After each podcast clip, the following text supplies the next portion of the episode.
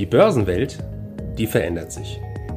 Anlegen am Kapitalmarkt, das bedeutet heute Hochleistungsrechner statt wild durcheinander schreiende Händler. Minuszinsen statt Geldvermehrung ihrer Spareinlagen. Anlagealgorithmen mit künstlicher Intelligenz hinterlegt und immer neue Finanzinstrumente.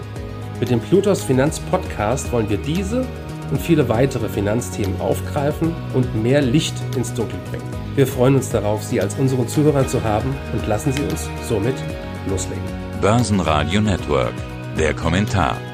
Ja, schönen guten Tag. Mein Name ist Stefan Wolpert. Ich bin Portfolio Manager bei der Blutos Vermögensverwaltung und unterstütze meinen Kollegen, den Herrn Thomas Käsdorf, in unserem Fondsmanagement und freue mich sehr, wieder hier zu sein. Als Portfolio-Manager war das Jahr 2020 mit Sicherheit recht turbulent, aber auch voller Chancen. Die Erholung in der zweiten Jahreshälfte, wie wir alle wissen, war stärker als der Crash im ersten Halbjahr. Wie gut sind Sie denn durch das Jahr gekommen? Der Dezember ist ja immer so ein Moment, wo man mal zurückschaut und mal Fazit zieht, wie es denn gelaufen ist. Wie sehen Sie das Jahr 2020? Ja, also trotz aller Probleme im Alltag äh, muss man sagen, ist das Börsenjahr zumindest sehr gut äh, für uns zu Ende gegangen. Wir hatten das Jahr, ich sage jetzt mal mit eher einer defensiven Ausrichtung begonnen, was uns dann auch jetzt in dieser Phase des Abschwungs und des Lockdowns im Februar, März, April dann auch wirklich zugute kam, da wir in sehr defensiven Aktien investiert waren und in der Zwischenzeit dann auch ja eine hohe Liquiditätsquote dann hatten was uns dann vor Schlimmerem bewahrt hatte, waren aber dann auch im Laufe des Jahres dann auch wieder rechtzeitig mutig genug, um in, ja, in die richtigen Werte zu investieren, vorzugsweise aus dem Bereich Technologie, Biotechnologie, was letztlich die großen Profiteure der ganzen Krise erstmals waren. Und insofern blicken wir jetzt auf ein für uns gutes Aktienjahr zurück mit einem Plus von knapp 28 Prozent jetzt im laufenden Kalenderjahr in unserem Plutos Multichance und hoffen, dass wir auch bald dann auch im Alltag wieder ein bisschen Zeit zum Durchatmen haben. Sie hatten im letzten Interview gesagt, dass Sie eher auf Unternehmen setzen wollen, die auch ohne Corona ein gutes Geschäft haben. Sie sind frühzeitig aus den Zyklikern ausgestiegen. Luftfahrtbranche hatten Sie damals als Beispiel genannt und haben sich eben, wie gerade gesagt, eher Pharma und Gesundheit gewidmet. Allerdings haben Sie im Vorfeld der US-Wahl in unserem letzten Gespräch auch da von Verkäufen gesprochen. Danach ging die Welle der ganzen Impfstoffmeldungen ja los. Sie waren ja ohnehin jetzt nicht unbedingt an den Impfstoffspekulationen beteiligt, sondern eher an Pharma, Biotech generell. Auf der anderen Seite, der gesamte Pharmasektor hat ja von diesen Meldungen profitiert. Hätten Sie im Nachhinein lieber doch länger dieses Segment gehalten? Ja, also in dem Bereich muss man sicherlich ein bisschen differenzieren. Also man muss unterscheiden zwischen dem Bereich Pharma und auch dem Bereich Biotechnologie. Der Bereich Pharma, wenn ich jetzt mal so die großen Flaggschiffe mal nenne, eine Roche, eine Novartis, waren sicherlich Werte, die jetzt in dieser Phase eher auch zu den Underperformern gehört hatten. Belastungsfaktor waren natürlich dann auch die US-Wahl, wie damals schon genannt. Joe Biden ist ein Gegner von zu teuren Medikamentenpreisen. Das ist natürlich ein Faktor, der auf, auf die Pharmakonzerne Konzerne natürlich negative Auswirkungen hatte. Äh, auf der anderen Seite ist immer wieder, sei es jetzt im Pharmabereich oder auch im Technologiebereich allgemein, ist immer wieder Innovation gefragt und gerade das ist natürlich ein Faktor, wo es natürlich im Moment sehr, sehr hohe Nachfrage gibt. Wir haben jetzt äh, nicht gezielt jetzt äh, Spekulationen vorgenommen, jetzt um auf eine Impfstofflösung zu setzen. Wir haben uns jetzt die Tage oder erst gestern kam eine sehr, sehr gute Meldung zu einem Pharma- oder einem Biotechnologiewert, den wir in unserem Portfolio halten, eine Formicon, die jetzt nicht unmittelbar mit dem Bereich Impfstoffentwicklung zu tun haben, aber gestern verkündet hatten, dass sie ein wirksames Medikament in der Pipeline haben, um das Covid-Virus zu bekämpfen. Und das kam natürlich dann erfreulicherweise dann sehr positiv nochmal mit hinein in die Performance. Das hilft und in solchen Werten fühlen wir uns dann auch sehr wohl. Also Pharma nach wie vor eine wichtige Bedeutung für Ihre Investmentstrategie.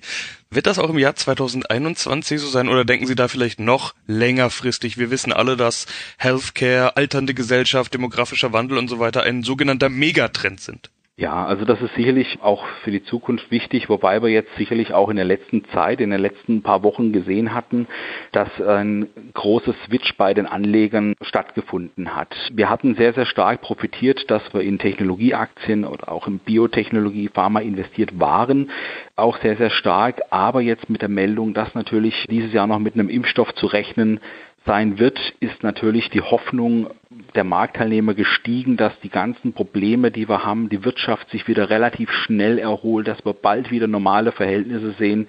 Und ja, wie es immer so ist, klar, die Leute, wie es die Bevölkerung geimpft ist und wir das auch nachhaltig in den Fallzahlen dann auch merken werden, in rückläufigen Fallzahlen, wird eine gewisse Zeit rumgehen. Allerdings ist es so, dass die Börsen dem ganzen Geschehen natürlich meistens eine gewisse Zeit, ein halbes, dreiviertel Jahr oder vielleicht ein Jahr sogar vorweglaufen.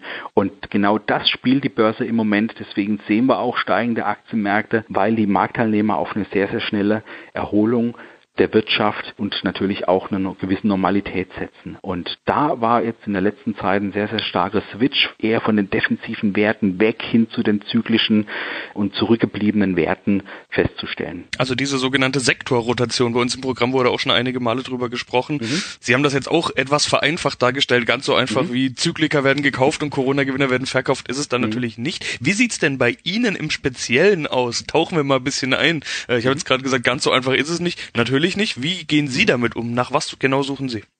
Gut, wir haben auch natürlich in dieser Phase auch mal begonnen, ein paar Werte umzuswitchen und sind auch ein bisschen offensiver geworden, haben gute Gewinne mal bei sehr, sehr gut gelaufenen und ja, auch mittlerweile nicht mehr billigen Aktien auch mal äh, mitgenommen und hatten aber auch parallel einfach auch mal gewagt, mal den einen oder anderen Zykliker mit ins Portfolio aufzunehmen und glauben, dass das Thema kommen wird, dass ein Impfstoff jetzt zeitnah präsentiert wird und, ähm, und davon profitieren natürlich sehr, sehr stark dann die zyklischen Branchen, beispielsweise auch mal eine, eine Fraport oder eine deutsche Lufthansa, die sehr, sehr stark gelitten hatten unter, unter der Pandemie. Gewinne mitnehmen. Sie haben jetzt gerade gesagt, hier und da werden auch mal Gewinne mitgenommen, wenn was gut mhm. gelaufen ist. Schon im letzten Interview, ich hatte es schon gesagt, im Vorfeld mhm. der Wahl hatten Sie zum Teil auch schon gut gelaufene Pharma verkauft. Das heißt, die Cashquote ist dementsprechend angestiegen. Jetzt hatten wir ja nach der Wahl die Biden-Rally, dann die Impfstoff-Rally, jetzt spricht man von Weihnachts-Rally. Sind Sie da dabei oder haben Sie nach wie vor noch eine hohe Cashquote? Nee, also wir sind sehr, sehr stark mit dabei. Wir sind sehr, sehr hoch investiert im Moment. Die Trends schauen in unseren Augen sehr, sehr positiv noch aus. Auch wenn es jetzt kurzfristig vielleicht ein bisschen ein kleines Störfeuer geben kann. Es kann natürlich sein, dass wir jetzt hierzulande auch jetzt mit weiteren schärferen Lockdown-Maßnahmen kurzfristig auch konfrontiert sein werden. Das ist natürlich die große Gefahr. Das kann jetzt auch nochmal an den Börsen für kleinere Korrekturen sorgen. Aber vom Prinzip her sehe ich das Umfeld für die Börsen weiterhin oder für die Aktienmärkte weiterhin recht positiv, nicht euphorisch, aber positiv. Die Rahmenbedingungen passen. Die konjunkturellen Frühindikatoren, die deuten schon ein Stück weit auf eine Erholung hin, hier sowohl hierzulande als auch, wenn ich jetzt mal Richtung Asien blicke, sieht es im Moment sehr, sehr positiv aus. Das geldpolitische Umfeld passt, die Märkte sind weiterhin geflutet mit jeder Menge Liquidität und das sind einfach auch die Treiber und deswegen glaube ich, dass es auch wenig Alternativen gibt zu Aktien. Gold ist bei Ihnen so eine Alternative, die gerne angesprochen wird. Mhm. In den Interviews mit Ihrem Haus haben wir oft über mhm. Gold gesprochen, weil es einfach auch eine wichtige Rolle spielt. Im Goldpreis sehen wir aber seit August, okay, im August war Rekordhoch, das sollte man vielleicht noch dazu sagen, aber seit mhm. August gibt es da eine Konsolidierung, beziehungsweise inzwischen kann man durchaus auch von einer mhm. Korrektur sprechen. Mhm. Ist Gold aus Ihrer Sicht dennoch weiter wichtig? Ja, sehr, auf jeden Fall. Also klar, Sie haben recht, äh, Gold hatte jetzt seit dem August so eine kleine Korrekturphase jetzt mal eingeläutet. Das ist auch nach so einem Anstieg durchaus normal. Gold hatte jetzt Mitte 2019 ein massives Kaufsignal gegeben, als es diese Hürde von 1380, 1400 US-Dollar pro Feinunze überschritten hatte. Danach kam wirklich eine ganz, ganz tolle Rallye bis ja knapp über 2000 Dollar im Goldpreis. Und dann kam, wie Sie es jetzt angesprochen haben, die eingeläutete Korrektur. Der Goldpreis hat einfach mal auch hier ein bisschen seine Überkauftheit abgebaut, ist auf 1750 Dollar gefallen und ja, und im Moment sehen wir, dass sich das Ganze auch wieder ein Stück weit stabilisiert. Aber gelitten hatte Gold natürlich auch unter dem Aspekt, dass viele Leute mehr aus den defensiven Werten oder defensiven Anlageklassen hin ins Risiko in die offensiveren Aktieninvestments umgeschichtet hatten. Das hat jetzt kurzfristig belastet, aber auch beim Thema Gold sind wir sehr, sehr optimistisch. Gerade wenn wir jetzt im laufenden Jahr oder im kommenden Jahr eine konjunkturelle Erholung sehen werden, dann haben wir auch das Thema, dass wir mit steigenden Rohstoffpreisen dann konfrontiert sein werden. Und bei der massiven Geldmengenausweitung, die wir im Moment haben, sollte dann auch der inflationäre Druck wieder steigen. Das ist natürlich ein Punkt, der Gold auch beflügeln sollte. Okay, dann sind wir nicht nur am Ende unseres Interviews, sondern auch am Ende des Jahres. Und zu Jahresende mhm. muss ich natürlich noch den Klassiker fragen. Ausblick 2021. Sie haben ja gerade schon das Börsenumfeld beschrieben. Das ist ja tatsächlich beeindruckend. Also wenn man es mal aufzählt, viel Notenbankgeld. Während wir uns unterhalten, findet gerade die EZB-Sitzung statt. Also wir kennen den Ausgang noch nicht. Wir brauchen da jetzt drüber auch gar nicht spekulieren oder diskutieren, denn was die EZB heute sagt, wird gar nicht ausschlaggebend sein. Wir sind uns, glaube ich, alle einig, die Notenbankpolitik ist und bleibt erstmal expansiv und zwar überall. Der Impfstoff ist da ist teilweise sogar wirklich schon da, teilweise wird schon mhm. geimpft. Durch die nächsten Monate wird sich das durchziehen, es wird weitere Zulassungen geben. Man geht von einer anziehenden Konjunktur aus, alleine auch schon, weil die Regierungen überall viele Programme gestartet haben. Das ist einfach überall ein sehr stützendes Szenario, aber ich will auch mal ein paar mahnende Stimmen nennen. Es gibt Warnungen vor Pleitewellen und Arbeitslosigkeit, vor eskalierender Corona-Lage, weiteren Lockdowns und so weiter. Die Börse scheint eher das positive Szenario zu spielen. Die Börsenstimmung ist gut, fast zu gut. Ich will mal mahnen, warnen und Sie fragen, wie optimistisch sind eigentlich Sie? Sie haben sich jetzt auch sehr optimistisch gezeigt. Ja, also ich glaube, ein gesunder Optimismus trifft es am ehesten. Aber wir sind auch so, dass wir auch immer auch die Risiken im Blick behalten und ein Selbstläufer ist natürlich auch an den Börsen nicht und man muss vor allem auch immer mal schauen, in welche Bereiche man investiert hat. Sie haben das Thema Pleitewellen angesprochen. Ja, die sehe ich auch kommen. Da werden auch noch viele Firmen wirklich Probleme bekommen. Das ist richtig. Genauso ist es halt auch wichtig dann, dass man da eine gute Einzeltitelauswahl hat. Und da sehen wir auch, dass innerhalb der vieler Indizes sich einfach auch die Spreu vom Weizen trennt. Und ich darf ein Beispiel nennen. Schauen Sie sich mal die Nasdaq an. Die Nasdaq 100 ist sehr, sehr stark getrieben durch die großen Fangaktien, die eine wahnsinnig hohe Gewichtung in diesem Index an sich ausgemacht haben. Aber wenn man mal die Breite anschaut, da sind viele Aktien einfach noch gar nicht gelaufen. Und ich glaube, dass jetzt da eher dieser Überkaufteil, dieser Optimismus in den Einzelwerten zum Teil abgebaut wird und einfach auch mal wieder die Bewertungsseite vieler anderen Aktien angeschaut wird. Und äh, so sehen Sie da natürlich auch eine gewisse Bereinigung und ein gewisser Abbau dieses Optimismus, den wir im Moment noch an den Börsen sehen. Wir blicken recht optimistisch noch ins neue Jahr und glauben, dass wir schon noch die Möglichkeit haben, jetzt den Jahresstart gut hinzulegen.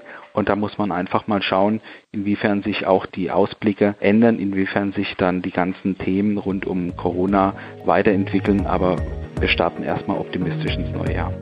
Ja, und genau das wollen wir auch schauen. Wir sprechen uns beim nächsten Mal wieder, Herr Wolpert. Vielen Dank. Dankeschön. Danke für Ihre Zeit und Anhören unseres Plutos Finanzpodcasts. Ein Podcast, der Ihnen sowohl allgemeine Informationen zum aktuellen Marktumfeld sowie auch Wissen zu speziellen Themen wie Rohstoffe, Fonds oder auch Aktien einfach und effizient vermitteln soll. Wenn Ihnen der Podcast gefallen hat, dann hinterlassen Sie gerne eine Bewertung auf Apple Podcasts und folgen Sie dem Podcast auf Spotify. Teilen Sie ihn auch gerne auf Facebook, Twitter und LinkedIn und besuchen Sie uns auf plutos.de. Viel Spaß weiterhin und bis zum nächsten Mal, Ihr Plutos-Team.